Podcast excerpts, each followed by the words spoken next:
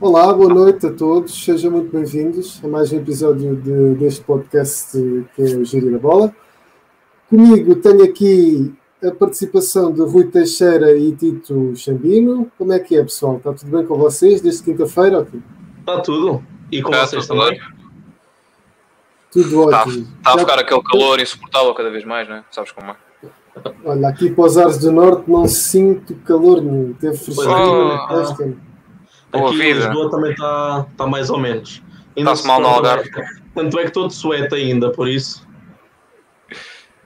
Ok, então passando a conteúdo futebolístico, de certeza que este bom ambiente que se vive agora aqui no início do podcast tem também a ver com o gol marcado pelo Francisco Conceição, acabou a marcar o 5 a 3 na, naquilo que será a vitória de Portugal sub-21 frente à Itália nos quartos de final. E vamos começar já mesmo por aí, não é? Por falar um pouco desta seleção, falar um pouco deste jogo e das aspirações que, que temos para, para, para Portugal. Não é? Eh, se calhar vou começar eh, pelo, pelo Rui.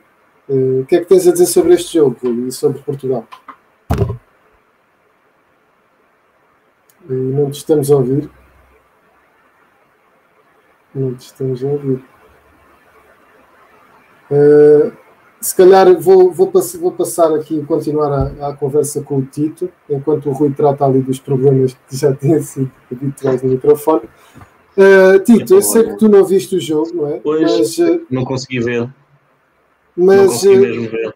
Da, daquilo que tens acompanhado desta seleção, de, de alguns jogadores conhecidos uhum. que, que, que, que, coabitam aqui nesta seleção, o, o próprio Gabriel Bragança, Florentino, Exato. a espinha dorsal que, que ganhou com uhum. o Porto a Youth League e, e até mesmo algumas uh, competições passadas, como o Sub-17 e também o Sub-19. Eh, o uh, que é que tens a dizer desta seleção? Achas que temos hipótese de, de, passar? Eu acho que sim, e cada vez, cada vez mais se nota isso, não é? Isto é mais uma prova superada. Apesar de eu não ter acompanhado este jogo em particular, vim alguns e tenho acompanhado também um, a seleção sub-21 em, em, outros jogos, não neste em particular, e sinto que hum, há aqui potencial para chegar ainda mais longe do que chegamos hoje, não é? Já demos mais um passo e sinto que esse passo pode ainda uh, fazer-nos perspectivar um futuro risonho em relação à, à seleção sub-21. Temos jovens com, com um talento notável, não é? Acho que as coisas enquanto coletivo também funcionam bem. Um, por isso eu vejo que tem tudo, tudo para dar certo. É? Claro que avizinham-se agora ainda desafios mais complicados. Este da Itália foi um desafio superado, e tanto é que foi um desafio que foi a prolongamento, e só agora no prolongamento é que demos a volta, supostamente. Mas sim, acho, acho que há potencial para, para perspectivarmos algo de bom para nós e para a nossa seleção, para o nosso país. Ok, Tito, eu passo aqui a partilhar uh, a equipa inicial de Portugal. Já me conseguem ouvir, pelo menos? Já, já. Já, Sim, já alto e bom som. Alto e bom som. Eu okay, acho que, eu vou... é pá, juro, este microfone não tem ciência nenhuma. Desculpa, peço desculpa às pessoas aí em casa, mas isto é dar-lhe na cabeça que não quer trabalhar, não trabalho. Não consigo explicar. Se quiseres, uh... ofereço aqui estes aos espectadores. Olha, sim, vou, vou, precisar, vou, precisar de fazer um, vou precisar de fazer um investimento desses, sim. Olha, só dizer que foi um, foi um jogo muito bom de se ver, mesmo para quem, quem poderia ser neutro. Foi um jogo muito divertido. Porquê? 5-3 no resultado. 5-3, o jogo foi prolongamento. Portugal a ganhar 2-0, deixa-se empatar 3-3 nos minutos finais. Um jogo, em, um jogo como eu gosto. Duas equipas a defender mal, reviravoltas, empates, o jogo a correr mal aos defesas. Uh, mas é preciso trabalhar muito aquelas bolas paradas. Muito mesmo. Portugal tanto Itália, que sofreu dois golos de seguida de canto, como Portugal também, que sofreu um gol de canto. É preciso, é preciso trabalhar muito. Nota-se ali ainda que os jogadores ainda estão muito verdinhos em algumas partes, não tem aquele rigor, não tem aquela concentração, mas foi um jogo muito bom. E agora acho que, sim, podemos, obviamente, ir longe no, nos torneios. Estes torneios são sempre muito incertos, existem muitos jogadores desconhecidos, muitos talentos desconhecidos, mas acho que podemos perfeitamente ir longe. Até somos um país com um bom historial neste, neste tipo de competições do Europeu de Sub-21. Podemos certamente chegar à final Agora ver se conseguimos passar aquele, aquele bicho-papão que costuma ser a Espanha, que nos costuma ganhar, até assim nos penaltis, assim com um bocadinho de sorte à mistura. Mas acho que sim, podemos ir até à vitória final neste europeu. Sim, também concordo com tudo o que foi dito. Portugal tem uma enorme seleção. Eu fiquei de partilhar aqui o 11 inicial e depois não fiz. Uh, temos aqui, começámos com Diogo Costa na baliza, não é? lado direito, Diogo Dalot, uh, dupla de centrais, Diogo Leite, Diogo Queiroz e depois o adap... Sim, este, este aqui, este aqui já, estes Diogos, esta uh, tripla de Diogos são, são, são meio que a espinha dorsal não é? desta equipa. e depois aqui o meio campo também, mas, mas estes são três quatro Diogos. São... Quatro Diogos aí na defesa. Defesa, mas o Diogo Sim, quatro, quatro Diogos, exatamente. Mas pronto, estava tá, eu a dizer. É uma condição para ser defesa de sub-21 é chamar-se Diogo. Olha, quem sabe, faltava aqui outro Diogo. Mas como eu estava a dizer, o Thierry Correia não, não pôde jogar este jogo, ele costuma ser o lateral direito e o Diogo Dalo o lateral esquerdo, mas teve que surgir aqui este Tomás Tavares eh, adaptado ao lateral esquerdo. Depois Daniel Bragança começou a titular também com Jetson, Fábio Vieira e Vitinha, e depois na, na frente uh, Gonçalo Ramos e Dan, Dani da Mota uh, surpreender, não é? visto que no último jogo tínhamos começado com, com Tiago Tomás.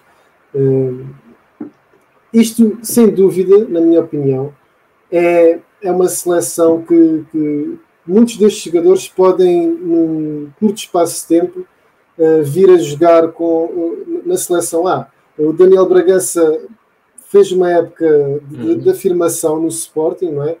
Uh, no, último, no, último, jogo do europeu, deste europeu sub-21, foi considerado um dos homens em campo, se não o, o homem do jogo.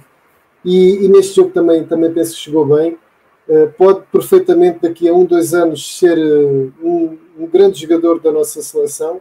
E depois temos, temos este Diogo Dalot também se pode afirmar, o próprio Gonçalo Ramos ainda é uma incógnita, mas também tem potencial, e muitos outros que estavam no banco que, que, que entraram depois, não é? O, o, Florentino teve uma época apagada no Mónaco, mas quem sabe um, um, regresso ao Benfica não poderá voltar a fazer do Florentino aquele uh, médio defensivo que já se dizia por esse mundo fora. Portanto, é, é esperar para ver, não é? De facto, como vocês disseram bem, vamos aqui jogar contra a Espanha. Vamos jogar contra a Espanha. Já se conhece. Quem fica do outro lado? Diz? Já, quem é fica do outro lado? Depois da... A Holanda e a Dinamarca estava a ganhar a Alemanha. Portanto, em princípio será a Holanda e a Dinamarca. Sim, não, sei se, não sei se foi realmente 3-2, não sei se foi anulado. Podemos ver aqui num instante, não é? Isto. Ah, estava a fazer 3 Olha, vai para penaltis. Foi anulado, depois. A Dinamarca marcou há pouco, mas acho que foi anulado. Vai para penaltis. De facto, isto foi uma, uma série de jogos, aqui estes quartos de final, pautados por eh, prolongamentos. É? A Espanha estava a ganhar um zero aqui à Croácia e no último minuto vai-se deixar empatar. Eu queria mostrar, mas não estou a conseguir. Uh, no último minuto vai-se deixar empatar aqui de grande penalidade e depois no, no prolongamento depois de, um massacre, é? depois aqui de um massacre no prolongamento, consegue chegar à vantagem. Uh, os Países Baixos ganham também, penso que no último minuto, 90 mais 3. E Portugal também se deixa, deixa empatar quase no fim. É? Uhum. Foi mesmo ao, ali. Ao minuto 80. Portanto, isto também mostra, se calhar, um bocadinho daquilo que são as competições uh, de, de, camadas jovens, que é o, rigor tec, uh, tático, peço desculpa, não, não está assim tão presente e se calhar as equipas uhum. deixam-se deixam-se levar por, por isto. Também alguma falta de maturidade, não é? Também é, é compreensível. É, Bom, ainda não demos aqui as, as boas-vindas ao pessoal que, que, nos está a ver. Alex tem sido, tem sido um, um assistente habitual aqui do Gira da Bola. Ele já disse boa noite. Boa noite, Alex. Boa noite, Alex. Obrigado por estar a dizer mais uma vez. Temos aqui a nova aquisição enquanto comentadora, a Cláudia Azevedo. Também deve estar para breve a sua estreia. Também me diz aqui boa noite. Boa noite, Cláudia. E e ela já dá, já dá aqui uma, uma opinião. O que é que ela diz aqui? Espero que com este jogo o Rui Jorge entenda que o Florentino tem de ser titular. O jogo mudou imenso com a entrada dele. Ele é um equilíbrio para aquele meio campo. O que é que vocês acham, uh, Rui? Uh, Rui? Mais uma vez deixamos de ouvir o Rui. Ficou sem. Ficou sem som. Está tá difícil. Eu começo a fartar-me da situação? Ah, já está, já está, já está. Já está, já está. É, é, é, só preciso dizer a geneira para ele funcionar. É engraçado. É a tua raiva com ele, ele. É dar-lhe assim uma, ver se ele funciona. Uh, opá, eu já entendo isso. Eu estou a fazer a piada porque eu também sou Rui Jorge, percebe? Acho que tem imensa piada. Uh, eu vou ser sincero, eu deixei de acompanhar o jogo tão de perto, mais ou menos pela altura que o Florentino entrou. Portanto, não posso dizer que tenha o impacto que possa ter no jogo. Mas realmente notava-se ali falta de qualquer coisa no meio campo quando a Itália, qualquer jogada perigosa ali pelo meio, tinha, tinha muita facilidade em romper pela linha defensiva de Portugal. Portanto, se ela diz que o Florentino, e nós fizemos essa aquisição para o giro da bola por algum motivo, é porque ela percebe daquilo que está a dizer, e teremos certamente muito gosto em tê-la aqui. Eu, sinceramente, para, para ser muito honesto, eu não posso falar do, do impacto que o Florentino teve, porque não acompanhei o jogo tão perto a partir do momento em que ele jogou. Ok, o, o Tito também não acompanhou e. Não, é só, só sei das características uh, dele, não é? Que faz sentido esse, esse mexer no meio campo, mas não vi como é que foi a entrada neste jogo em específico, não é? Sei que é um jogador que sim, pode mexer com o jogo, mas não, não tenho mesmo noção como é que foi essa entrada. Sim, eu, eu concordo um, um pouco com a Cláudia diz, porque obviamente que o Florentino desta época se calhar não tem de ser titular. Eu até percebo as escolhas do Rui, do Rui Jorge ao início. Uh, tanto que no, no, último jogo Portugal também jogou, também penso que jogou sem Florentino uh, titular e a equipa jogou muito bem. Mas esta, esta Itália vê-se que tem, tem mais qualidade do que, do que, a Suíça, que a Inglaterra, que nós apanhamos, e se calhar justificava-se. E, e se calhar notou-se uh, muito a, a, a, falta ou a ausência de um trinco de raiz eh, por o jogo estar partido logo no início. Eu não tenho um jogo muito partido logo no início, uma bola trocada muito rápido, parecia que não havia ninguém a estabilizar o meio campo. Se calhar fazia sentido. Mas penso que, que, a equipa no geral se portou muito bem e, e, e quando o jogo abrandou o ritmo, viu-se que Portugal era claramente dono e senhor da bola e acho que esta equipa está de parabéns, todos os seus jogadores. Aqui o, o Alex uh, pergunta o que é que nós achamos do Filipe Soares. Eu penso que ele esteja a referir ao jogador do Moreirense. Vocês conhecem este jogador? Não? Um, o, o Rui está outra vez no mute, mas pela expressão dele diz que não conhece. O Tito também, também. pensa que não conhece. Não é? Tito? Não, não, não. Eu, eu não estou a ouvir também? Não. Então, sim, estou a ouvir. Ah, está a ouvir. Uh, não, não tenho assim uma opinião formada sobre o Filipe Soares, não. Pois, eu, eu, também não tenho. Sei que ele é jogador do Moreirense, penso eu. Se tu quiseres dar a tua opinião, Alex, aí no chat, nós. Eh, eu, eu e de certeza que o Rui e o, e o Tito também te convidam a fazer isso. O que é que a Cláudia diz mais aqui? Quando disse titular, foi no sentido de ser uma espécie de mudança positiva para aquele meio campo houve mais equilíbrio de certa forma. Sim, uh, entrou, entrou de certa forma, entrou bem, sim, uh, concordo contigo. Agora, será que se eles entrassem de início tinha esse impacto logo inicialmente? Ou será que foi o facto de entrar depois num momento uh, específico do jogo que se dão mais essa, essas nuances? Vamos ver, mas também não, também não vi, não vi o suficiente. Eu queria, eu queria fazer com que o Rui participasse não, ativamente. Não, é assim.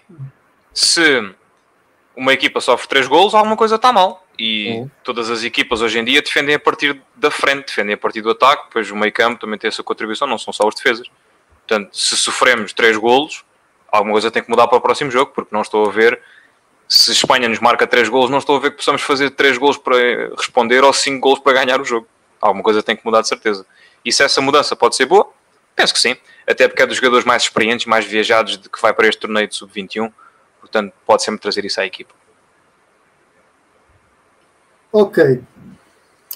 Uh, ok, uh, pronto, passando agora, vou partilhar aqui o ecrã outra vez para vermos um bocadinho daquilo que será o nosso adversário, porque eu confesso que não tenho acompanhado assim muito o europeu de sub-21 para além porque teve aquela porque teve aquela parvoíce de ser interrompido depois Exatamente. da fase de grupos, que é, é sempre bom para o ritmo competitivo, não é? E para a concentração dos jogadores.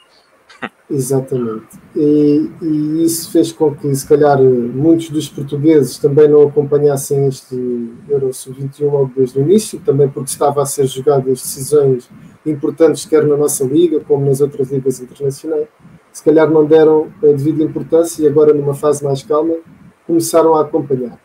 Então, a seleção uh, aqui de, de Espanha, uh, Sub-21, uh, eu queria mostrar aqui algum dos, alguns dos jogadores.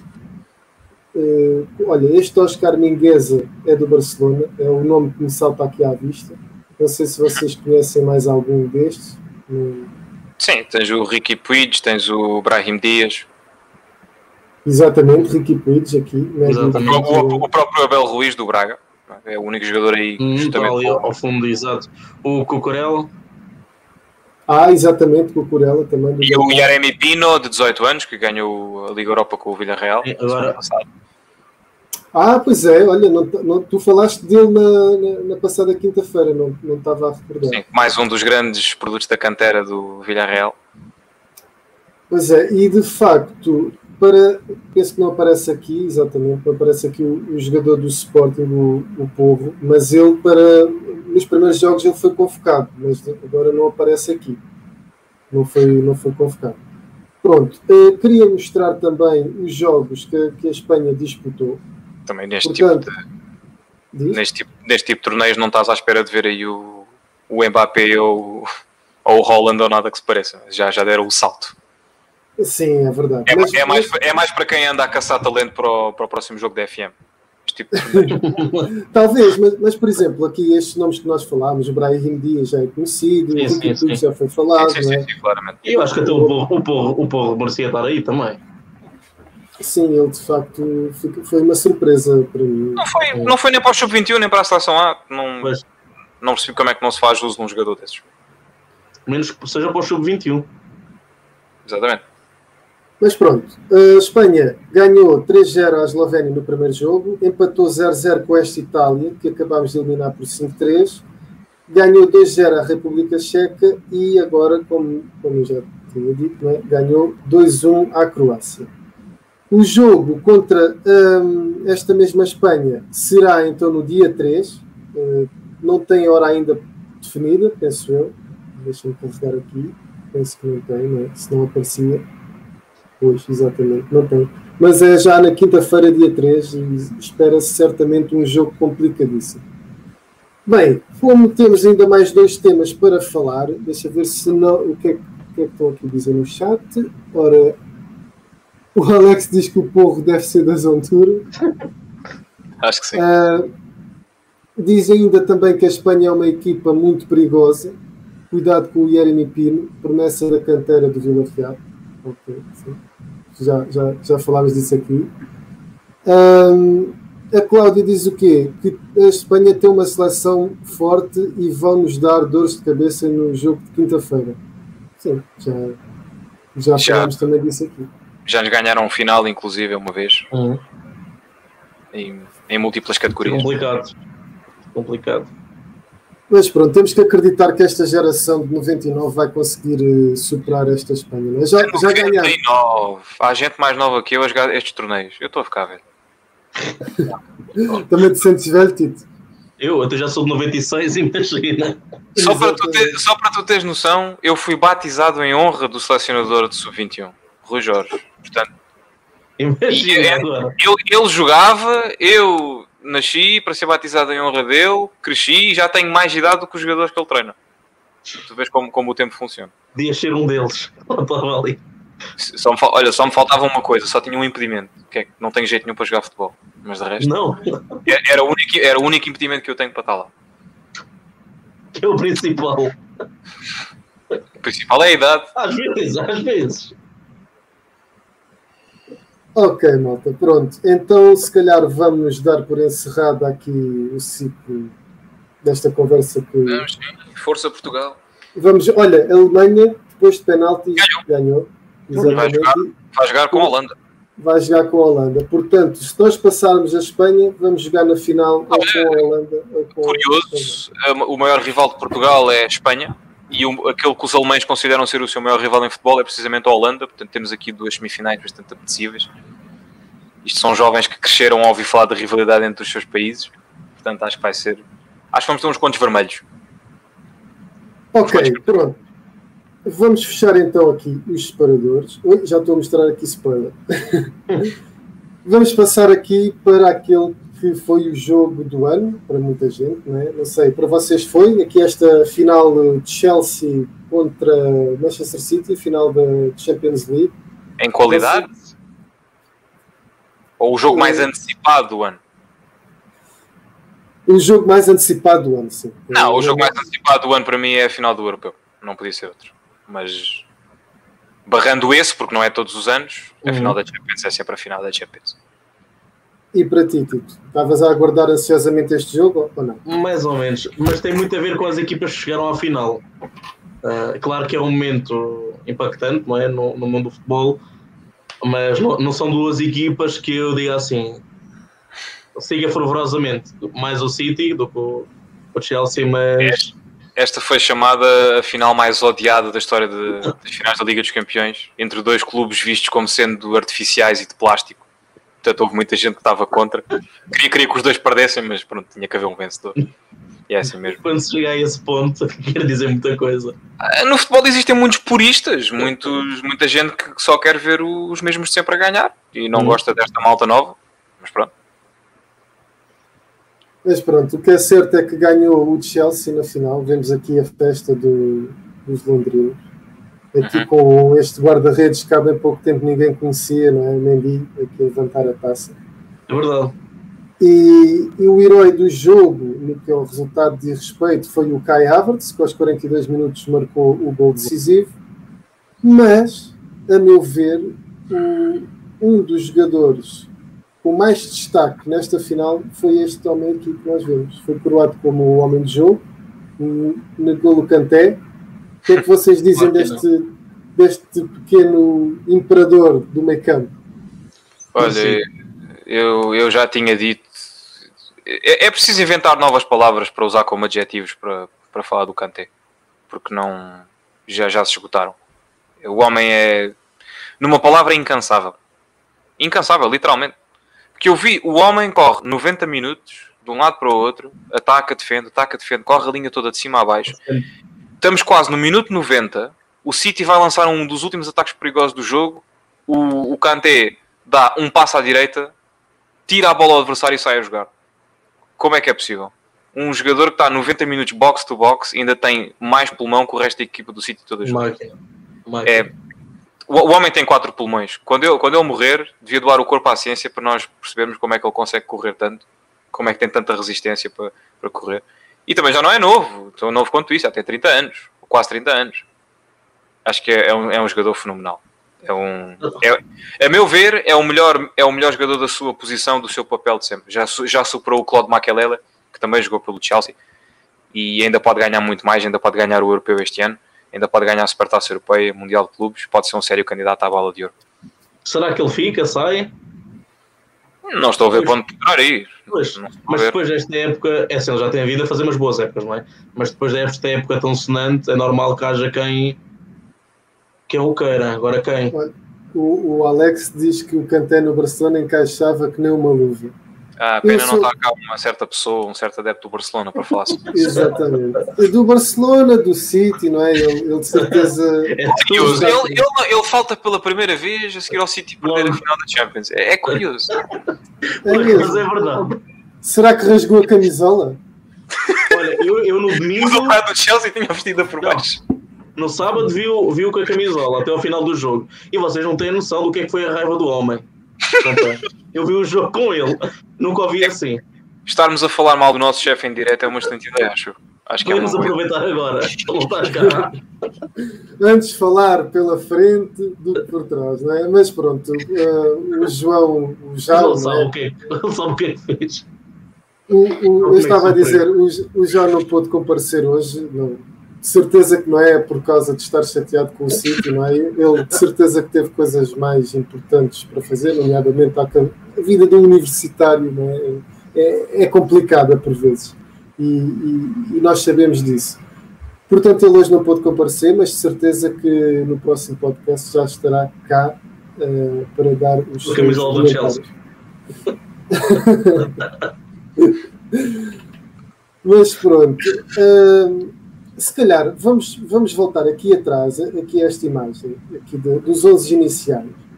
Eh, vamos, vamos ver como, como os treinadores moldaram as suas equipas para este jogo, que é o último jogo da época. não é? Ora, o Pep Guardiola decidiu lançar o seu habitual 4-3-3, que, depois, em certos momentos do jogo, para, parece meio que um sistema híbrido, como o João já aqui disse, parece que, de vez em quando se jogam com três centrais. é? Uhum. E estou a ouvir aqui um bocadinho de eco, não sei de quem, talvez do tipo. Exatamente, era do tipo. Ahm, pronto, eles, eles entraram então com o Ederson na baliza, Walker, Ruben Dias, Stones, Zinchenko. Depois o trio do meio campo foi então o Gu- o Gundogan, o Bernardo Silva e o Phil Foden. E depois uma surpresa no 11, não é? a entrada deste Raheem Sterling Uh, Raed Mare- Mahrez na, na ala direita e depois na frente, como o falso 9, uh, o Kevin De Bruyne. Uhum. Começando já por aqui, por este City, uh, o que é que vocês têm a dizer? Uh, é para vocês uma surpresa a entrada deste Raheem Sterling e a, não- a não inclusão de um médio uh, defensivo de raiz como um Fernandinho e um, e um Rodri? Acham, acham que isso foi decisivo no jogo? Uh, Tito, É assim, faltou de qualquer coisa ao meio campo, faltou. Ahm, e aquilo não estava a resultar, especialmente no último terço. As coisas não, não, não estavam a fluir, não estavam, não a resultar, e acho que isso foi, acho que isso viu de uma forma muito direta. Mesmo quando eles tentaram pressionar um pouco mais, não dava simplesmente. Só, mesmo só com a entrada do Agüero é que parece que se viu um bocadinho mais de força ali, ah, e do Gabriel Jesus, é que se viu um bocadinho mais de força ali na frente, porque até então foram completamente aniquilados. O, o Chelsea conseguiu encurtar muito bem os passos e não, não deu margem de manobra nesse sentido. Rui, o que, é, o que é que tens a dizer sobre isso? Eu fiquei espantado com o 11 que o Guardiola levou para o jogo. Porque eu estava a ver o jogo no café e eles têm aquela, aquela coisa no rodapé que vão mostrando os, os 11, não é? E, e a seguir aos 11 mostra o banco de suplentes. E quando eles estavam a passar o 11 do sítio, eu pensava que estavam a passar o banco de suplentes. Eu vi tipo, ok, Sterling, Rod, depois vi o Rodri no outro, e fiquei tipo, ok. E depois fui ver, ah não, isto é o 11 do City. Sterling de início, quando nada fazia para ver, e depois vai para um jogo contra o Kanté e o Jorginho, que no fundo é Kanté, se calhar vale por 3, Jorginho vale por 2, e vai com um médio. Um médio no miolo, para dar conta daquela gente toda. Está bem, o Guardiola tem um sistema muito híbrido, os jogadores trocam facilmente posições. Mas dar tanto trabalho ao Gundogan e não lhe dar apoio nenhum, não pôr músculo nenhum naquele meio campo, decisão que não percebi. Estamos a falar de um homem que já perdeu duas vezes contra o Tuchel esta época. Perdeu todos os, os dois jogos que fez contra o Tuchel este ano. E comete exatamente o mesmo erro que cometeu nos outros dois jogos. Não mete, não tenta povoar aquele meio campo contra um jogador como o Kanté. Uh, acho que foi essa a chave do, da, da derrota do City de início ao fim. Acho que foi um 11 muito, muito mal concebido. Exatamente. Eh, aqui a Cláudia diz também exatamente isso, que está espantada pelo facto do Guardiola não ter posto. Ah, é, pensava que ela, que ela ia dizer o, o, o médio defensivo, por acaso. Mas também, também foi uma surpresa não pôr o cancelo. Mas foi. o, o, o cancelo, exatamente, aquele lado direito com o Walker deu muito a desejar. Eh, eu concordo em parte, também foi uma surpresa, não é? O Walter estava a forçar muitos cruzamentos, não sei. Estava, estava a insistir muito, muito nos cruzamentos para a grande área. E Mas para quê? Mas para que fazer cruzamentos se não tens um, um, É isso, é isso. um, um homem-alvo, não tens, não tens um Giroud, o Giroud é de outra É equipa. isso, é isso. Não tens... É E o Agüero também não é alto, não é um não é assim, outro. Não não faz perceber completamente. Portanto, para, para meter aqui a crua as vossas opiniões, vocês tirariam de certeza o Raim Sterling, não é? E metiam quem? Metiam o Fernandinho ou o Rodri? Punha o Rodri. Punha o Rodri, sem dúvida. E tu, Tito? Também, também acho que sim. Sim, mas depois. E o Rodri. Eu Claro, o depois Fernandinho não- ter mais experiência, não é? Mas acho que um jogo destes, talvez o Rodri. Exatamente. Ele depois na segunda parte opta por meter o, Fer- o Fernandinho. As pessoas ficaram-se um bocado incrédulos por ele meter o Fernandinho depois eh, já tentar no jogo. Mas eu também optava pelo Rodri. E a entrada do Rodri iria proporcionar a este jogador aqui, este pequeno gênio que já passou pelas camadas jovens do Benfica, ter outro papel. Foi, que foi péssimo. Foi, correu muito mal. Eu, Exatamente. eu, eu genuinamente esqueci-me que ele estava em campo quando ele saiu. Eu não me Exatamente. lembrava que o Bernardo Silva estava a jogar. Completamente Exatamente. apagado. O- provavelmente o pior jogo dele no City desde que chegou àquele clube e é logo na final da Champions. É de facto uma, uma final da Champions que fica na memória destes, ficará para sempre na memória como uma desilusão para estes jogadores Ruban Dias, Bernardo Silva e, e, e João Cancelo. Eles que, que podiam chegar a- ao europeu sabendo que tinham um título destes na mão e iam partir muito mais motivados. Esperemos que não eh, seja condição para que, para que Portugal jogue pior ou para que estes jogadores joguem pior no europeu, mas certamente nos próximos dias vai afetar um, um pouco da mente. Hum, pronto, se calhar passamos. Vocês têm mais alguma coisa a dizer aqui do City? Talvez a, a saída do Kevin De Bruyne, tem alguma coisa a comentar sobre isso? Sobre, sobre o jogo em si, Sobre o jogo em si, ou sobre a saída do De Bruyne, ou sobre qualquer coisa que achem? Uh, olha, uh, um- uma pessoa, um herói que ficou por, cuja balada ficou por cantar na final da Champions é Andreas Christensen.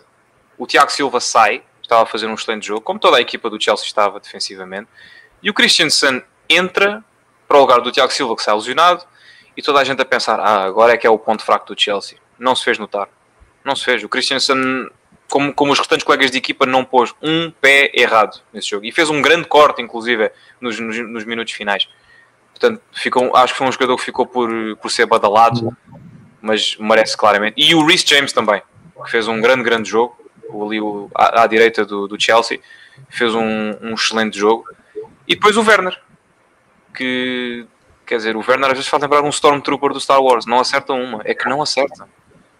É, é tão mal a finalizar as, as excelentes oportunidades que chegam. Eu já disse que ele, ele pode fazer muito melhor na próxima época, mas realmente as coisas não lhe têm corrido feição este ano. Nada bem, nada bem. E pelo investimento que foi, pá. Mesmo. Bem. Mas, mas o Werner, curiosamente, até foi o jogador que arrastou. hum, Sim, sim, taticamente dá muito à equipa. Eu percebo porque é que ele joga, mas eh, um avançado é criticado por não marcar golos, é óbvio. E, e o Werner realmente podia. ter- O jogo podia estar 2-0 só com as oportunidades do Werner antes do Chelsea ter marcado, efetivamente. Porque o Werner falha dois remates mais ou menos na mesma zona. ok. hum, Tito, o que é que tens a dizer sobre o Chelsea? Também, olha, mérito também para o treinador, não é? O homem muda mais ou menos a meio, vem para aqui, ganha a Champions, faz aqueles festejos efusivos no balneário, merecidos, merecido todo o mérito para ele. Também há, acho que há, há que dar destaque ao Tuchel, não é?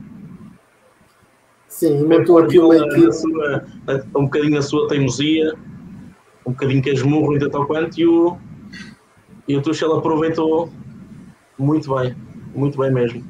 Por acaso, ficou- nós, tínhamos falado, na- nós tínhamos falado na quinta-feira ah, sobre este jogo e eu eu estava mesmo confiante o City ia ganhar. Vocês, já não sei, mas acho que o Rui tinha dito que Sim, eu disse que o Guardiola, o Guardiola não, não perde finais.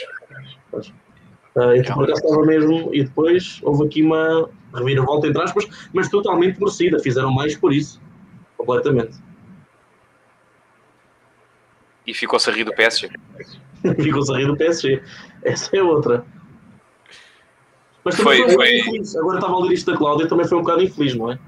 Tiago Silva, depois o, o De Bruyne, houve ali assim uma amálgama de lesionados assim no curto espaço, curto espaço de tempo. É, mas o, o sistema não estava a funcionar. O De Bruyne a fazer aquele papel que o Fabregas fazia no Barcelona, ou seja, um médio, mas joga a falso 9, não estava a funcionar. Acho que não foi por isso. Obviamente que o De Bruyne pode sempre sacar daquele remate fora da área, pode sempre sacar de um passo magistral, mas acho que não, não foi por isso que o City perdeu o jogo. O, o City perdeu porque o Chelsea fez uma das exibições taticamente fez uma, uma das exibições mais, mais perfeitas que eu já vi de um ponto de vista tático. Nenhum jogador do Chelsea cometeu um erro individual. Nenhum. Os homens não puseram um pé errado durante 90 minutos. Num nível destes, com uma pressão destas, sendo que nunca nenhum deles tinha jogado uma final da Champions praticamente, acho que é absolutamente notável. É, é, é incrível uh, o esforço que os jogadores fizeram. Exatamente, a, a Cláudia também diz isso, que a nível tático o Chelsea teve praticamente perfeito. O Tuchel pegou naquela equipa e fez magia, literalmente, foi mesmo excelente. É verdade, o, o Tuchel tinha aqui a sua oportunidade de conquistar a, a Champions depois da, da, derrota no ano passado frente ao Bayern e, e consegue. E, e fala-se, não é, que já está pronto para assinar um novo contrato.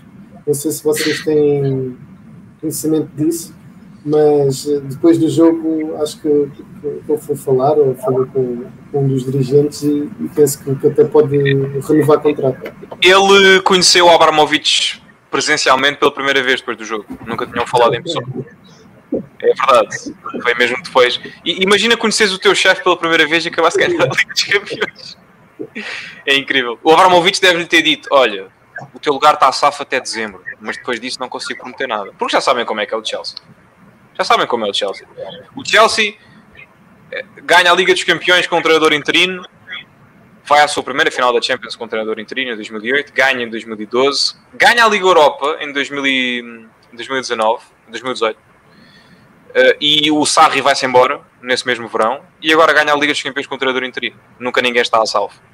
Até o Di Matteo ganhou a Champions em 2012, passado uns quantos meses foi-se embora, foi despedido. Naquele clube nunca ninguém está a salvo. Nunca. O, basta o Tuchel perder 3 ou 4 jogos, está fora. Já sabem como é que funciona aquele clube. Mas este é um negócio implacável. Ou ganhas ou desapareces. E aqui não pode haver sentimentalidades. Se, um treinador não consegue motivar os jogadores, está fora.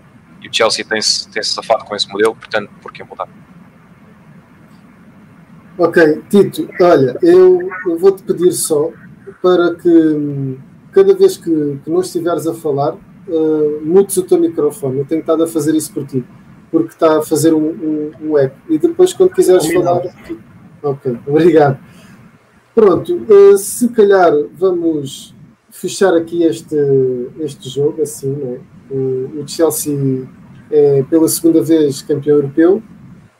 Teve aqui este jogador como o grande protagonizador de bons momentos, né? quer a nível ofensivo, defensivo, realmente Hoje até houve alguém que disse no, no, no Telegram que a Terra era 70% coberta por água e os outros 30% era por N'Golo Kanté. É impossível não amar este homem. É impossível, é impossível não amar este homem. Olha-me este sorriso. É mesmo. É Parece uma criança às vezes. É mesmo. E, e, tu disseste, Rui, e é verdade. Se, imaginemos, o, o ganhou agora a final da Liga dos, Campeões. E, curiosamente, eu posso mostrar aqui em baixo. Uh, nós temos aqui os homens do jogo uh, de, de, todos os jogos, desde de, dos oitavos de final, uh, primeira, primeiras e segundas mãos. E nós vemos que o Kanté está presente na segunda mão dos, dos oitavos de final.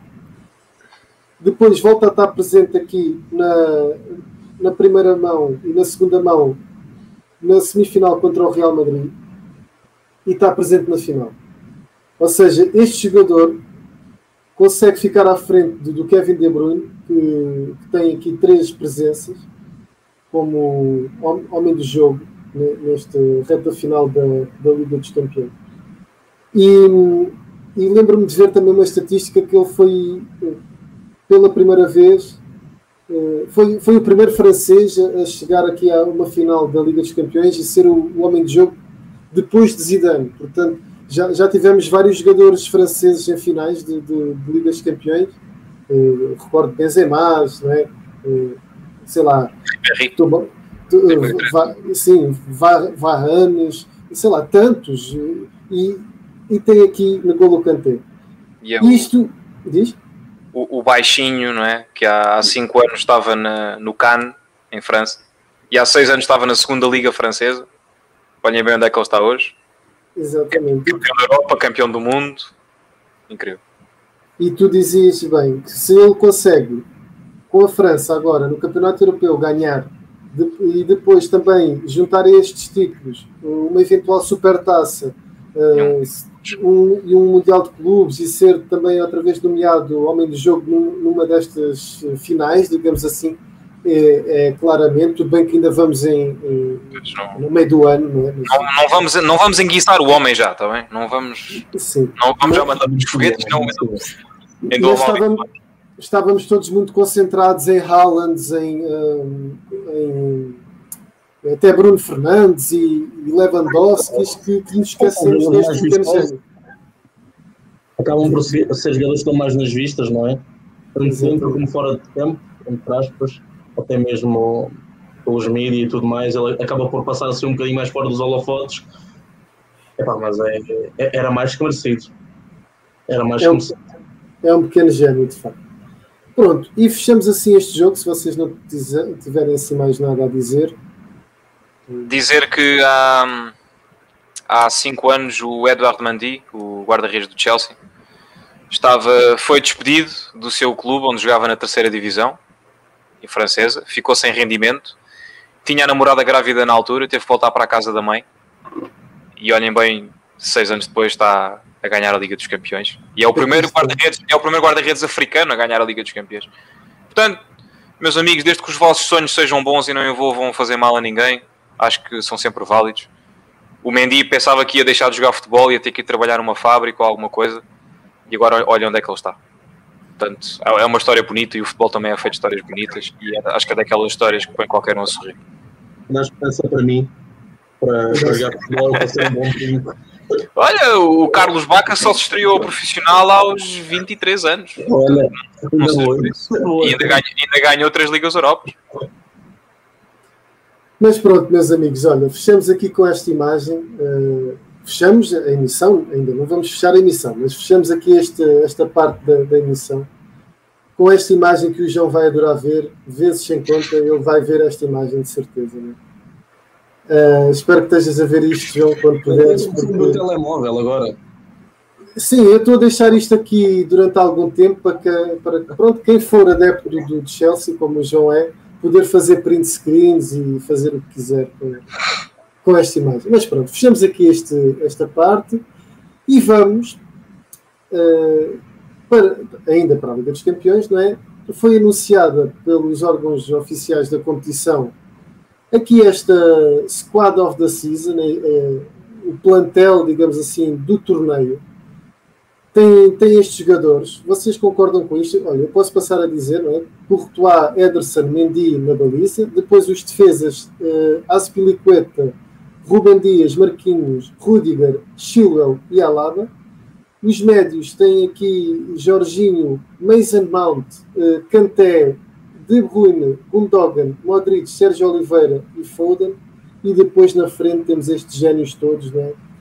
Uns mais velhos, outros mais novos. Haaland, Mbappé, Lewandowski, Benzema, Neymar e um pequeno gênio Messi. E repara que só os portugueses é que têm direito a primeiro e último nome. Só os portugueses. Sérgio Oliveira e Rubem Dias. É das primeiras vezes que o Ronaldo está de fora, não? Deve tá, ser, é capaz. Está de fora e está, está a Juventus toda com ele, pela bela miséria que o Champions fizeram. E curiosamente aparece aqui o Sérgio Oliveira, que foi um, um dos. O grande herói de Turim. Sim, um dos impulsionadores para a queda da Juve. Quem diria? Mas assim, olhando para aqui, para este conjunto de jogadores, quem é que vocês incluíam e, retirar, e retirariam daqui? Se, hum, eu não sabia que existia esta ideia de plantel da época. Estou habituado a ver o 11 do ano. Não estou habituado a ver o plantel. Acho que são escolhas muito, são escolhas muito subjetivas. Olha, para já, dá para ver aqui, este plantel não tem quase extremos. Não tem quase extremos Portanto, só por aí acho que é um plantel muito desequilibrado, muitíssimo desequilibrado. E acho que as escolhas são acertadas, quer dizer, acho, acho que são. Uh, pelo aquilo que foi a Liga dos Campeões, pelas equipas que foram longe. O Sérgio Oliveira pode ser uma das maiores surpresas, mas quando marcas dois gols em Turim para eliminar a Juventus, tens sempre hipótese de calhar aí.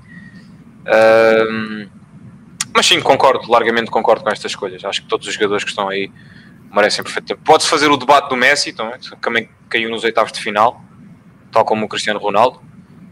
Mas de resto, por aquilo que foram as equipas que chegaram pelo menos aos quartos, acho que é um plantel perfeitamente adequado. E tu, Tito, o que é que achas? Também, acho, acho que partilho a mesma hum, opinião do Rui. Há sempre escolhas que são um bocadinho mais subjetivas do que outras, não é? Também há aqui algumas novidades um, nesta possível eventual equipa do ano, é? Há aqui alguns nomes que estão a aparecer, se calhar, pela primeira vez. Estão a ver uh, exemplos como o Foden, o Mount, o Haaland. Acho que o Haaland do ano passado não estava também, acho que não, não teve sequer também neste, neste plantel, supostamente. Mas sim, uma, acho que me parece equilibrado na escolha, mas também concordo no Rui que falta aqui também a parte dos extremos, não é? Que é uma parte muito importante e não se vê aqui nenhum extremo assim de raiz, digamos. Eh, que extremos é que vocês incluiriam? Eu, por acaso, agora, assim de cabeça, não, não vou ver assim nenhum. O que espelha muito aquilo que foi a, a Liga dos Campeões. Olha, uma coisa, por exemplo, não está aqui nenhum ponta de lança de equipas que tenham chegado à final. Pois, porque não, calhar... não está nem o Werner nem o Agüero, logo para ver o que é que foi esta Liga dos Campeões em termos de 11 iniciais e de táticas. Sim, o City vai até à final sem ponta de lança, praticamente. E as equipas também. Deixa-me só aumentar aqui o título.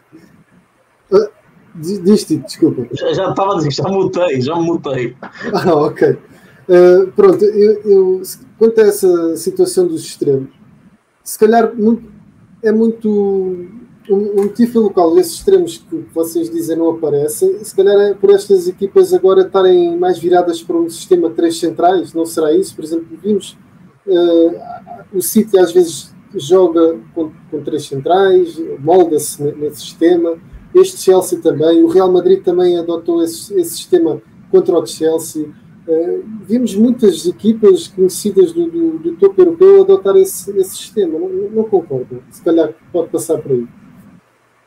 Sim, pode. E mais uma vez, por aquilo que foi também a campanha do, do City e do, que jogou muitas, variou muito entre o Marrez, o Sterling, o Bernardo Silva. Acho que pode ser perfeitamente essa a justificação. Mas que é um plantel um, que à primeira vista é desequilibrado, lá isso é. Ok, uh, pronto. Então nós fizemos aqui uma, uma pequena brincadeira. Uh, com este conjunto de jogadores, nós resolvemos fazer a equipa que cada um considera a, a melhor equipa desta edição da Champions. Eu confesso que fiz uma pequena batota eu tirei aqui este Sérgio Oliveira, não por ser eh, do Benfica, nem nada que se pareça, mas um, porque eu considero que estarem estes jogadores aqui também tem que estar um que é uma peça fundamental no Bayern, que é o Kimmich. O Kimmich é um jogador sensacional naquele Bayern, jogou muito bem na, na, na, na, na fase inicial desta competição, é? na fase de grupos e, e, nós não nos podemos esquecer que se quisermos fazer uma equipa que, com jogadores de, em toda a competição, temos que meter esse Kimmich e temos que meter, se calhar, aqui um Keller Navas, que também foi muito importante. Uh, pronto, se calhar tiraria aqui o Ederson, porque foi um, um guarda-redes que, apesar de ser um guarda-redes que esteve presente na final, uh, não foi um guarda-redes que fizesse defesas por aí além, até porque a, a, sua equipa passava muito do tempo com bola, por isso, se calhar, a inclusão aqui do Keylor Navas fazia mais sentido. Mas pronto, eu passo já aqui para, para a equipa do, do Rui. Rui, diz lá então o que é que tu escolheste e porquê. É, a minha equipa é ponto final e está certo e a vossa está errado. É tão simples quanto ah, é? isso. É assim que funciona? Exatamente. Não, uh, Aqui achei eu não concordei, acho que o Ederson foi o melhor guarda-redes da prova. Uh, porque acho, acho que o Mendy não é um grande guarda-redes a nível individual. Acho que é uma grande peça de uma. É mais um defesa do Chelsea. É um membro da defesa do Chelsea, mais do que é um guarda-redes a nível individual.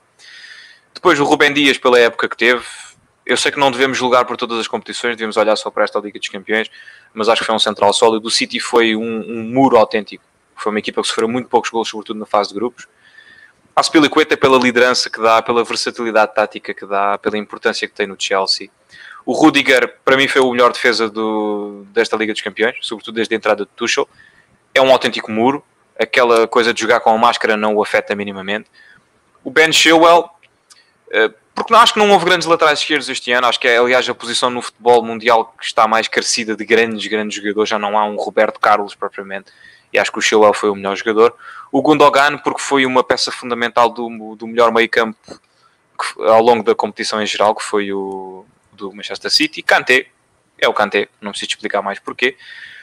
Uh, depois aqui no ataque ficou mais complicado, porque mais uma vez uh, eu, eu queria também fazer um 11, não só de jogador por jogador, qual é que foi o melhor, queria fazer um 11 que fizesse sentido, um 11 equilibrado, um 11 que eu acho que poderia ganhar a competição se realmente jogassem juntos.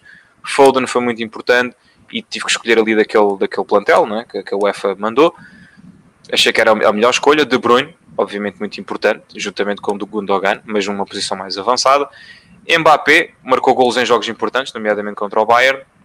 E depois o Benzema, porque acho que oferece muito a esta equipa. Uh, eu provavelmente escolheria o Werner por aquilo que taticamente deu ao Chelsea na competição, mas acho que o Benzema tem um papel algo semelhante e marcou mais golos e portanto para mim é o, é o ponto de lança desta equipa, porque eu queria que esta equipa tivesse um, um ponto de referência no ataque.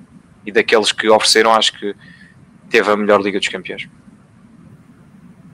Ok, mas boas escolhas, muito parecidas às minhas, eu já, eu já vou mostrar isso a seguir. Mas antes vou mostrar a equipa do tipo, porque é um 4-3-3, não é? Tipo, muito diferente de, daquele que, que o Rui apresentou. É, Neymar a 10. Que... Ah. Pois, esse aí fica assim um bocado. Mas lá, para mim, mais, complica, uh, mais complicada. Eu tentei se calhar o Neymar ali a cair mais para a esquerda, não sei bem. Um, mas aqui, este ataque é muito, foi muito complicado. Eu possivelmente agora já dava uma. Já fazia alterações nesse mesmo ataque. Aqui atrás, um, penso que seria isto, manteria na mesma. Manteria. Acho que também concordo com o Rui na parte do Ederson. Rubem Dias implacável, Rudiger, Aspilicueta, Alaba, continuo a preferir o Alaba e agora já é uma, já é uma, uma questão mais, mais pessoal e não, não só desta época em si. Depois ali aquele miolo, cantei o Jorginho, também cantei, é inegável. Jorginho, também porque acho que às vezes é um bocado underrated. Uh, ele, ele por acaso oferece um, muito à equipa, também não se fala tanto dele quanto isso. Aí este ataque é. Oden tem que estar, Mbappé também. E depois este Neymar e Haaland é. Isso é o ataque dos brinca na areia. É, é, é suposto ser isso. Este aqui é a minha, a minha equipa de FIFA. Mas depois não sei, aquele Neymar. Isto é a equipa de FIFA Street. Este Neymar. Eh, coloca-me algumas dúvidas, especialmente aqui. Metias aquele... o Neymar mais à esquerda? Sim, descaía mais para a esquerda. Eu acho que punha o Mbappé no meio, faz mais sentido. Mas depois fica ali com o Foden também. Pois é, é, complicado, é complicado jogar com as peças. Uh, pronto, quem fez estas imagens fui eu. Eles simplesmente, o Rui e o Tito simplesmente mandaram-me os jogadores e eu tentei perceber uh, aquilo que seria o esquema tático. Se calhar falhei aqui no Neymar, mas confesso que não sei onde é que poderia pôr aqui. Mas, eu também escolhi o Neymar e para não meter por acaso. Estava mesmo assim. Neymar, não, Neymar, Neymar. Epá, vai Neymar, vai Neymar, tem que ir Neymar. Mas é daquelas escolhas momentâneas, não é? Tem que ir Neymar, tem que ir Neymar e depois pensas como um todo como é que as coisas podem funcionar e depois pensas, se calhar fazer aqui alguma alteração, se calhar isto não funciona Olha, um bem quanto. Pensando em alterações, a Cláudia faz aqui uma pergunta interessante. Antes de eu mostrar a, a minha equipa, vou fazer-vos esta pergunta, à qual eu já vou responder também, que é se o Andy Robertson do Liverpool estivesse no squad of the season, substituiu o Chilwell por ele? Não. Chilwell é Chilwell. Chilwell foi o melhor lateral esquerdo desta Champions. Não o substituo por ninguém. E, e tu, Tito, substituís pelo Alaba? Talvez, talvez. O Alaba não foi. É, se me trouxessem o, o Roberto Carlos no auge, talvez. Mas como não existem máquinas do tempo ainda, fica o Chile. O Tito ficou, ficou mais convencido do que o Rui. Olha, quem não fica convencido sou eu, porque eu optei, optei por ser diferente. De, de fizeste batota, então fizeste batota, assim também eu. Assim Pronto, também mas, eu. Olha, eu optei por fazer aqui um esquema de três centrais. E depois aqui é um, uma mistura aqui que, que nem sei bem. Eu disse que isto era um 3-4-3 losango, vá. Essa equipa, se... não tem, essa equipa não tem largura nenhuma a defender, tem largura a atacar, não tem. Isso vai ser um festival na, de, de, atacar no, dos extremos atacarem à vontade. Pronto, mas eu, eu aqui baseei-me mais na, nas performances individuais e, e, não tentei fazer uma equipa que fosse uh, rigorosa taticamente. Não, não, foi, não foi isso que eu pretendi. Uh, pronto, eu tive mesmo para, para, fazer outra batota para além do Kimmich e meter aqui o Keller Navas, mas eu não fiz. Fiz somente com o Kimmich. Meti o Kimmich aqui, como vocês estão a ver. Mas pronto, partindo de trás. Ruben Dias e Rudiger, concordo com vocês, tinha que estar. Depois meti Marquinhos pelos gols importantes que ele fez nomeadamente ao Bayern. Uh, na minha opinião, tinha que estar aqui um sistema. Atar Marquinhos, obviamente, tinha que ser um sistema 3 central. Depois, Kanté, indiscutível, não vou falar sobre isso. Uh, Gundogan e De Bruyne, para mim, os melhores jogadores deste Manchester City, a par do Ruban Dias, tinham que estar presentes, não é? E ao lado deles, o Kimmich. O Kimmich é, é um construtor, é um destruidor, é um tecnicista, é tudo é era um jogador que quando eu jogava FIFA eu queria ter sempre nas minhas equipas do Ultimate Team e era um, e é um jogador quando eu tinha a oportunidade de ver mais futebol que gostava de acompanhar na Bundesliga porque é, são jogadores que enchem o campo. É, olha, é como um canté, mas é, é um canté mais pequenino em dimensão de, de, de, preencher o globo terrestre, digamos assim. Mas depois na frente optei pelo Benzema, assim como o Rui. Tive que pôr o Messi porque ele mostrou nesta Champions League ainda ser o Messi que, que conhecemos, com alguns gols fantásticos e, e, deu à equipa do Barcelona alguma esperança, alguma esperança. Uh, e pronto, e depois o Mbappé. Portanto, é uma equipa um bocadinho diferente, se não muito diferente da vossa. Então concordamos em Rudiger, Rubem Dias, Gundogan, Kanté, De Bruyne. Pusemos todos esses jogadores, certo? Sim, penso que sim. Ah, não, o, o Meti Jorginho, mas meti okay. Cantinho, Rudiger, Rubem Dias. Ok. Mesmo assim, concordamos em quatro jogadores, não é mau. Sim, e está aqui. Fizemos todos em Mbappé, fizemos todos em Mbappé também, sim. Sim, temos todos então, Mbappé. Concordamos em metade da equipa, sim, está tá bom. E eu juro que fizemos isto sem contacto uns com os outros, ok? Cada um foi para o seu canto fazer o seu 11 e é, é, é a primeira vez que eu estou a ver os 11 dos outros. É verdade, eu também fiz o meu antes de saber o vosso. Eu fiz um logo antes. Ok, mas uh, se, não, se não pudesse pôr o Kimmich, punhas quem? Se não pudesse pôr o Kimmich, quem é que eu punha? Olha, deixa-me lá recordar aqui quem é que estava. Muito complicado. Olha, para equilibrar a equipa, talvez o Jorginho. Pronto, está bem. Tinha, tinha, que ser, não é? Tinha que ser. Porque, porque porque o jogador que me salta mais à vista é aqui este Mason Mount, que é, que é um gênio. Mas uh, para equilibrar tinha que ser o Jorginho. Ok. Ok, nada uh, mais a dizer não é, sobre isto. Já vamos aqui com uma hora. Uh, estamos mais ou menos um quarto de hora de fechar esta emissão. E, e, portanto, vamos já passar para um tema também um pouco descontraído. Entretanto, vamos a ver aqui uma rapariga a correr mas o tema descontraído também é o mercado. Olha, e começamos já aqui com um dos melhores jogadores do mundo, bomba, escândalo nacional, Tiquinho Soares, assina pelo Olympiacos. Nós já tínhamos falado disto no Telegram, nós temos um grupo Telegram, link na descrição, podem ir lá juntar se quiserem. A Cláudia, a Cláudia, a Cláudia está aí nos comentários já me tinha perguntado sobre isto. E eu reitero, a minha resposta foi que o Olympiacos podia contratar o Sabo Cocas e ganhava o campeonato na mesma. Portanto, mas há uma coisa curiosa. que as pessoas. Ah, agora, agora o jogador vai lá para a China, como o Tiquinho Soares foi, e vai ficar lá a fazer dinheiro até ao fim da carreira. Eles nunca ficam até ao fim da carreira. Nunca. Um jogador nunca se reforma na China. É volta sempre. Pode ser um Olympiacos, pode ser um Boa Vista, pode ser uma coisa assim, mas nunca se reformam na China. Nunca. Tito, ficaste surpreendido por ver aqui o Tiquinho Soares, um velho conhecido do futebol português, a arrumar Olympiacos? Surpreendido e não, ao mesmo tempo. Estou um bocado expectável para ver o que é que vai ser este novo reforço, mas é como o Rui disse. Venha ao que vier, acho que está, está mais que entregue já. Está mais que entregue o, o troféu. Mas acho que. Acho que. Resulta, não é? Tiquinho Soares ali no, no Olympiacos. Ponto de lança para 25 gols por época. Na boa. Achas, na boa. achas, achas que, que se o Marega fosse aqui para, para o lado deste Tiquinho Soares, o, Olha, olha. o, o Olympiacos se tornava uma potência mundial? O Marega só para no Real Madrid agora. Pelo amor de Deus. É, Vai fazer esquecer o Ronaldo. Vira o PEC. Comprares um e vir outro da oferta.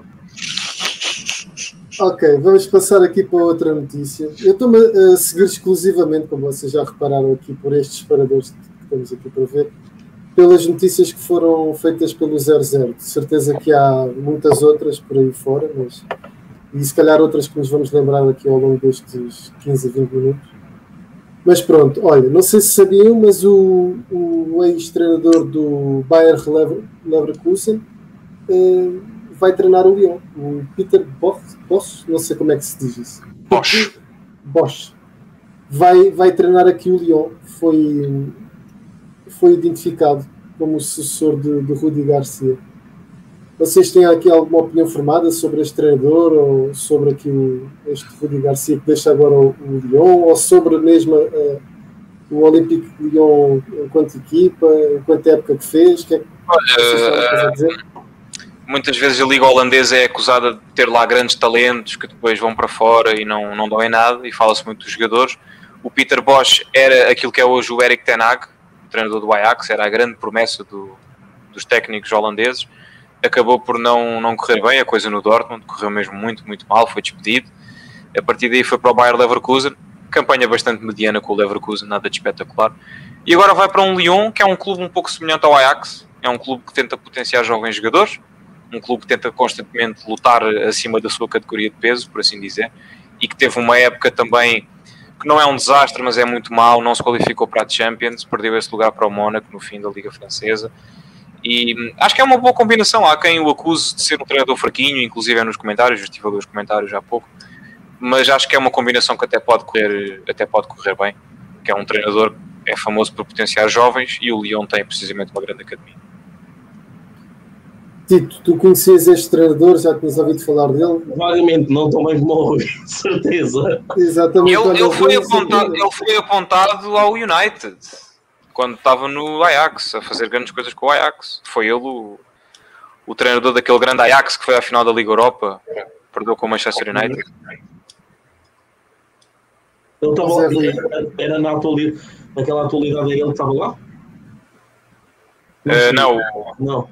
aquele Ajax foi à final, foi à final da Liga Europa, foi ele que potenciou ali o. Ok, ok. Aquele, como é que é o, o central de, da Juventude? Mas esqueci de um. Delict, da Light. exatamente, Delict. Eh, o Donny van de Beek também foi ele que despontou esses talentos.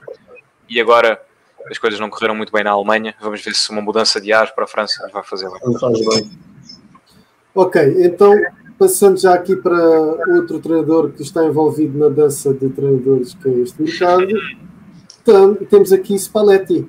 Spalletti é o homem que se segue em Nápoles, acaba aqui com a, com a polémica ou novela não é, que se gerou à volta de- do Sérgio Conceição, que se dizia que podia reforçar o Nápoles. E pronto, e foi, e foi confirmado. é? Foi confirmado, treinador de 62 anos, regressa ao ativo depois de duas temporadas sem treinar. A Uhum. última experiência tinha sido ao serviço do Inter em 2017, 2018 e 2018, 2019. Treinou a Roma. Não quero estar a dizer barbaridades, não quero estar a mentir, mas acho que fez a, a melhor classificação de sempre na Série A de uma equipa que não foi campeã, foi com a Roma. fez 80 e muitos pontos, perdeu o campeonato para a Juventus, como toda a gente perdia na altura. Uh, mas é um treinador que tem tido uma carreira muito mista. Teve sucesso com o Zenit, o Zenit já endinheirado, teve algum sucesso com a Roma no campeonato, mas nunca ganhou nada. Fracassou largamente no Inter, não conseguiu ganhar o campeonato, apesar do investimento que o clube teve no, antes de António Conte chegar. Uma experiência um pouco mista. E agora vai para uma Nápoles em transição. O Nápoles que joga com os mesmos jogadores há muitos anos, os jogadores estão a ficar velhos, os jogadores estão a ficar desmotivados. Vai ser um desafio interessante ver o que é que consegue fazer com a Nápoles, que falhou de forma ridícula, não tem outro nome, ridícula, a qualificação para a Liga dos Campeões. Só tinha que ganhar ao Elas Verona quando estava a jogar por nada. Uh, mas acho que vai ser um desafio interessante. Ou isto corre muito bem, ou o Spalletti está despedido antes do Natal. Acho que é, é a minha previsão. Dependendo também daquilo que vão fazer no mercado. E vamos buscar, vamos buscar a Conceição para substituir no, no mercado de inverno. Pois, era, era isso que eu ia dizer, Tito. Se tu tinhas ficado uh, contente ou desiludido por saber que esta novela que envolve aqui o Sérgio Conceição a Nápoles acabou. Por acaso eu gostava que o Sérgio Conceição tivesse mudado agora também um bocadinho de ares e fosse para uma liga italiana. Uh, mas lá está, este Nápoles também precisa ali de uma reestruturação a nível de plantel. Acho que vai para a Lazio. O treinador da Lazio, o grande Simone Inzaghi, vai para o Inter substituir o Conte e o legado da Lazio fica vago. E vai para lá o Sérgio. Mas acho Sim. que não, o Sérgio Conceição vai renovar, não, não vai sair. Não vai sair, certamente.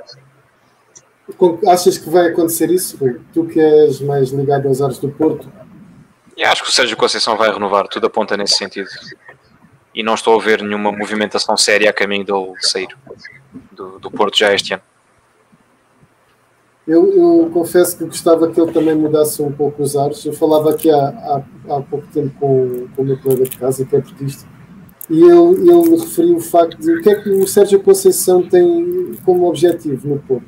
Não é? Ele, ele com, com uma equipa, não digo miserável, mas com, com, uma equipa a meio gás comparada com aquela que teve João Moutinho, Rames, Hulk, etc., esses jogadores de todo, Falcão.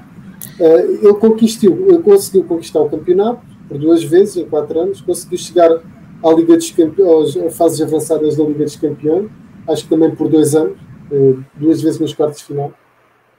Conseguiu conquistar, fazer dobradinha num dos anos, conquistando a taça de Portugal. A única coisa que lhe faltou foi mesmo a taça da Liga, não? conseguiu super taça. Qual será a motivação do Sérgio em ficar? Não? É ganhar a taça da Liga, porcaria da taça da Liga que nunca mais vem para Vem cá, vai lá para o Dragão, pá. É pá, que troféu chato, juro. Eu acho que o, o propósito dele é, é meter os jogadores jovens que o Porto vai formando na equipa. Acho que é preparar a próxima, uma equipa que pode, possa durar assim mais ou menos 3 minutos antes dos, dos, grandes europeus a despedaçarem, como fazem sempre. Mas acho, acho que o propósito dele é, é meter uma. fazer um pouco aquilo que o Joaquim Low fez na Alemanha. De, não estou a dizer que vai durar tanto tempo, mas acho que o propósito dele é ir metendo os jogadores jovens na equipa e fazendo um 11 para um futuro treinador. Ok, então, uh, sendo aqui um bocadinho mais céleres, e olha, vamos responder aqui à Cláudia, que ela está a perguntar eh, se a vinda do Nagelsmann para o Bayern vai mudar a equipa. Ela diz que, para, que é uma contratação muito interessante por causa do trabalho que, que ele fez com o Leipzig. O que é que vocês têm a dizer sobre isto? Ela diz que já foi confirmada há algum tempo, mas que queria saber a nossa opinião. Então vamos priorizar aqui a opinião sobre o, o Nagelsmann. Pode ser o Tito. Tito. Pode ser potencialmente interessante, sim. Pode ser potencialmente interessante. Claro que é sempre uma incógnita, com base no trabalho que ele fez anteriormente e agora vir a fazer um trabalho no novo, no novo contexto, não é? Mas acho que acho que pode resultar, não é? E acho que tem que ser uma escolha também pensada da parte de, do Bayern para fazer esta contratação, é? para fazer esta substituição, entre aspas. Sim, eu recordo que foi a contratação de treinador mais cara de sempre, 25 milhões, não é? Penso que foi Mas isso. Não, não sei. 25 milhões? Penso que sim, penso que foi, não me recordo. Mas Show. penso que foi 25 milhões. Mais caro do que, do que Ruben Amorins, do que André Vilas Boas, Mourinho. Quando o Ruben Amorim, eu... Mas sim, Rui, tu se calhar que tens aqui mais uh, contato com o campeonato alemão, o que é que tens a dizer? Uh, isto pode correr muito mal, sabes? Porque se o Nagelsmann falha no Bayern, E o Bayern, atenção, o Bayern é uma bolha. O Bayern qualquer dia não vai ganhar o campeonato. É como a Juventus, não pode ganhar para sempre. Se esse cálice envenenado calha ao Nagelsmann, a carreira dele pode ficar irreversivelmente danificada. E ele tem 33 anos, vai ter 34 anos no final da próxima época. E com 34 anos, eh, a tua reputação pode ficar tão abalada por não teres ganho o campeonato com o Super Bayern que nunca mais consegues treinar a esse nível. Que é o que eu acho que vai acontecer com o Pirlo, porque eu não imagino o Pirlo a manter uma carreira de treinador como ela começou, ou com o Lampard. Depois de falhares no Chelsea ou na Juventus, para onde é que tu podes ir? Só podes descer na, só podes descer na Liga e ir treinando clubes de meia tabela que lutam para não descer, ou então ir para as Arábias, ou ir para, para a MLS. Começar logo assim num clube complicado, mas, o que, o que é que tem depois disso, não é? Sim, e o Nagelsmann fez, ok? O, Nagel, o Nagelsmann é um self-made man, não, não, tem, não tem padrinhos, não foi um grande jogador, não é lenda de nenhum clube, não, não precisou de padrinhos para se fazer treinador uh, e já provou mais do que o suficiente que, que consegue safar grandes, grandes, grandes feitos com recursos limitados até, mas ele nunca treinou um clube gigante, ele nunca treinou um clube com aspirações a ganhar troféus. Uma coisa é treinar o Offenheim, uma coisa é treinar o Leipzig recém-promovido, Outra coisa é pegar num clube que tem aspirações de ganhar a Champions todas as épocas e ganhar o campeonato todas as épocas e realmente concretizar. E é muito difícil, porque mesmo que o Nagelsmann ganhe o triplete, só está a igualar aquilo que o Hansi Flick fez recentemente.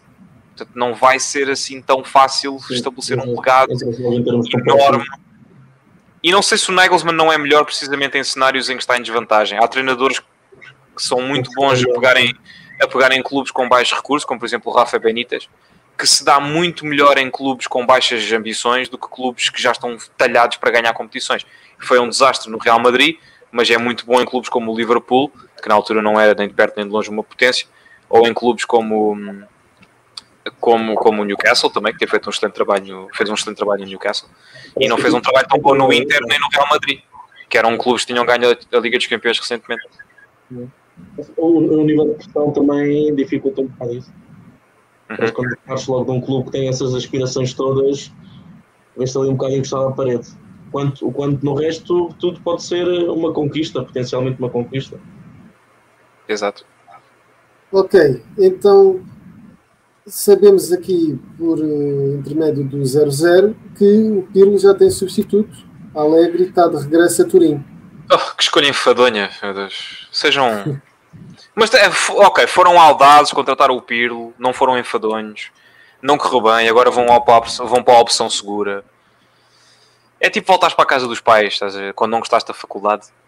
Ah, não gosto de morar sozinho na faculdade, vou voltar para o conforto da casa dos pais. É, é um bocado assim. Vou ter que ir à casa da mãe comer sopa. Exato. Acho que, o, acho que o Alegre também, do ponto de vista dele, devia ser mais ambicioso. Homem, vá para o Arsenal. Pegue no Arsenal sem competições europeias, meta os homens da Liga dos Campeões outra vez. Isso é mais interessante do que treinar a Juventus outra vez. Pô, para e o acho... Real Madrid? Também podia ir para o Real Madrid, não é? Porque não, ele pega num desafio, pega num desafio a sério. Arsenal, plantel desequilibrado, fora das competições europeias, fazer um bom trabalho, isso é que era uma coisa a sério. Não é voltar para a Juventus. Mas, tipo, não achas que podia substituir aqui o Zidane, visto que ele também já não é treinador do Real Madrid? Pelo Pirlo. Era engraçado, por acaso eu gostava. Era engraçado. Também, jogou, também jogou na Juventus, não é? Também é... Sim, exato. Existe essa ligação com o clube. E ao menos era, era um bocado de mudar de ares, não era, não era mais o mesmo. Mas o, que eu, o que eu dizia era se o Alegre não podia ir aqui para o Real Madrid, não o Zidane, o Zidane, para, o Zidane para, o, para a Juve. É, achas, ah, sim, também podia ser assim. Não, ah, podia, o Alegre é um vencedor nato. O homem ganhou seis campeonatos, nem todos com os Juventus, ganhou um com o Milan. Tinha sido o último antes da, da série dos Juventus a ganhar sempre. Uhum. Uh, foi a duas finais da Champions, não ganhou nenhuma, infelizmente para ele. Uh, mas podia claramente Exatamente. ir para o Real Madrid. Podia claramente ir para, o, ir para o Real Madrid. Só que o Real Madrid é aquele clube onde tu não mandas, o treinador não manda grande coisa. Também está muito dependente da direção do Florentino Pérez. É o que é. Ok, então uh, agora aqui um treinador menos mediático, não é? Só, passando rápido aqui por Pepa, uh, a grande surpresa do campeonato foi o Passos Ferreira, não é? E o Pepa já foi para o Vitória Guimarães há, há algum tempo, há cerca de duas semanas, penso eu, logo quando acabou o campeonato, já, já não me recordo. E pronto, e agora surge aqui que foi blindado com uma cláusula de 20 milhões de euros, que para um treinador, lá está, é, é, é elevadíssimo. Uh, vocês acham que o Pepa tem hipótese de, de levar este Guimarães outra vez aos grandes palcos europeus? Sim, claro. É dos poucos técnicos neste país que não se limita a pôr 11 homens em cima da linha da baliza e tentar segurar o 0-0. É um, um homem íntegro. A partir do momento que ele diz sim, perdemos, e ficou um penalti por marcar, mas o penalti foi logo aos 5 minutos, ainda havia muito jogo pela frente. Só por aí já ganha imensamente o meu respeito. Em vez de se meter com desculpas, em vez de se meter com desculpas. Uhum. E agora vai depender também do investimento que o Guimarães fizer, mas se a coisa correr bem, o Guimarães pode facilmente voltar à sua posição, que, sejamos honestos também, não é mais do que o quarto, quinto lugar. O Guimarães nunca fez muito mais do que isso na sua história. Mas tem, acho, que tem, acho que tem tudo para dar certo. Mas 20 milhões é é, não vá ao Rio Ave agora tentar a sorte, não é? Assim, volta, volta, volta para cá. A 20 milhões é pessoal. Olha, o Rio Ave, curiosamente, que também fechou o ciclo com, com o seu treinador, lembrei-me agora. Olha, Tito, uh, visto que estamos aqui no Campeonato Português, eu peço-te então para comentares aqui esta notícia uh, de que João Mário, cada vez mais perto, Sporting já chegou aos 7 milhões, mas uh, pelo que eu li aqui, o Inter quer 8. O que é que tu achas? Eu, pensei, eu acho que li. Quando é que eu li a notícia? Eu nem sei quando é que eu li. Parece que ontem já estava mesmo fechado, nos 7 ou nos 8. Olha, isto, esta notícia, é 00 avançou esta notícia é hoje às 10h30 da manhã. Hoje estive a ver algo. É assim, eu gosto do João Mário. O João Mário acrescenta alguma coisa ao Sporting. Não é um valor exorbitante. Mas a verdade é que esses 8 milhões podiam ser gastos, se calhar, noutro, noutro tipo de aposta e para aquela posição até temos jogadores que cumprem eficazmente. Temos um, um Mateus Nunes, por exemplo, que eu gosto bastante, tem, tem mais fome de vencer do que propriamente o João Mário. O João Mário já está muito naquela. É, é um jogador experiente, como é óbvio, e fez uma boa época, mas já não é aquele João Mário também. Já não é aquele João Mário decisivo como era antigamente. Um Sporting 2016 2015. E eu acho que era bom apostar noutro tipo, até mesmo na formação, e buscar um jogador diferente, com outras características. Mas não concordas que a par do Palhinha foi, apesar do Palhinha ser algo jovem, penso que tem 25 hum. anos, não é? 24? 24, 24 25, sim. Uh, não, não achas que ele foi um, um, dos jogadores fundamentais naquele meio campo? e que, que aqui esta, este contrato de longa duração que, que, que, que o clube mete em cima da mesa até 2025 não, não é uma boa aposta. Mas é, ao mesmo tempo é uma boa aposta, uma aposta segura, mas ao mesmo tempo também me parece muito tempo. Porque ele não me parece que já esteja numa fase ascendente da carreira. Ah, e, não, e, não vai, e não vais poder vender Pois. Nem com lucro, nem sem, sem lucro. Não é? Pois, uh, 28 anos até 2025, já vai ter uns 32, 33. Depois, se o quiseres vender na altura, já vai ser muito complicado, até então. É assim, eu gosto do João Mário e, e, e, é um bom jogador, não é? Para a Liga Portuguesa e tudo mais. Uh, nunca se chegou a afirmar lá fora, uh, como se fazia prever, mas acho que havia outro tipo de opções, um, pelos, até por valores mais inferiores. Ok. Pronto, aqui esta publicação revela que o médio de 28 anos, né, se um vier mesmo para o Sporting, vai oferir no máximo um milhão de euros líquidos por temporada. Dá estabilidade, dá estabilidade ali àquele meio campo, mas. E. Ok, então, uh, visto também já estamos aqui com, com, o tempo a chegar ao fim, já vamos com uma hora e 18, vamos aqui ver uh, rapidamente algumas de, de outras notícias. Olha, podemos ver aqui que o Benfica confirmou em comunicado oficial que não está interessado em Almus Rati, nem em nenhum jogador do Braga. É? Ridículo, toda a gente devia estar interessado no Almus Rati. Pronto, mas talvez por, por causa aqui desta quantia elevada de 20 milhões de euros e tanto bem fica em, em queda, eh, pronto, em quebra salarial, não, não, não quer investir. Uh, mesmo assim, uh, eu acho que, que, o, que este Almus Rati, como tu dizes, pode não ficar no Benfica, ai, no, Benfica, no Braga, e, e, o Braga já se reforçou. Não sei se vocês conhecem este jogador, Lucas Mineiros, já ouviram falar dele, mas ele teve em grande plano no Gil Vicente e vai ser reforço do Braga para a próxima temporada. Tinham conhecimento deste jogador, não? Não, não posso dizer que acompanho o Gil Vicente. Tito, também não tinhas. Põe-los contra o Sporting, possivelmente. ok, mas eh, pronto, pelo, pelo que eu acompanhei, eu considero que até é uma boa contratação. Vamos ver o que é que ele faz não é, no Braga, mas foi um jogador em grande plano. Uh, nomes portugueses, o Rui Vitória, como todos sabemos, foi para o Spartak e uh, está a pensar em dupla do Benfica para reforçar aqui este Spartak. Fala-se em Gabriel e em Krovinovic, jogador que também já representou o Benfica neste, nesta última temporada teve emprestado ao Nottingham Forest, mas fala-se que pode ir para lá. O que é que acham de, desta saída de, do Gabriel, do Benfica? Acham que já, já peca por tardia, se, se confirmar? Pior seria a saída do Gabriel Chumbinho do Gira da Bola. Sei que era pior. acho, acho, que os adeptos do Benfica não vão chorar se nenhum destes dois jogadores sair. Não é por aí. Sim, exatamente. Ok, então estamos mesmo quase a fechar. Uh, aqui um rumorzito. Dois jogadores que o, João, que, que o João gosta. Exatamente, foi por isso que eu também escolhi esta notícia. Como é que viam a entrada de Sérgio Ramos e Sérgio Roberto no Manchester City, visto que eles são apontados a, a arrumar a, é. a turma de Manchester Sérgio Ramos e Rubem Dias ali, os dois. Sérgio Ramos é um vencedor nato, não, não gosto pessoalmente do jogador, eh, mas eh, é um vencedor nato, tão simples quanto isso. Capitão do Real Madrid, capitão da seleção espanhola durante muitos anos. Uhum Uh, sim, só estiver disponível. O City precisa de experiência de quem já ganhou a Liga dos Campeões, porque não? Sérgio Roberto pode ser útil para rodar, uh, pode ser um, um, bom jogador de plantel. Acho que é melhor do que aquilo que atualmente no Barcelona qualquer jogador fica pior, só por estar lá. E acho que quando és treinado pelo Guardiola, ficas melhor por ser treinado pelo Guardiola. Portanto, nada contra.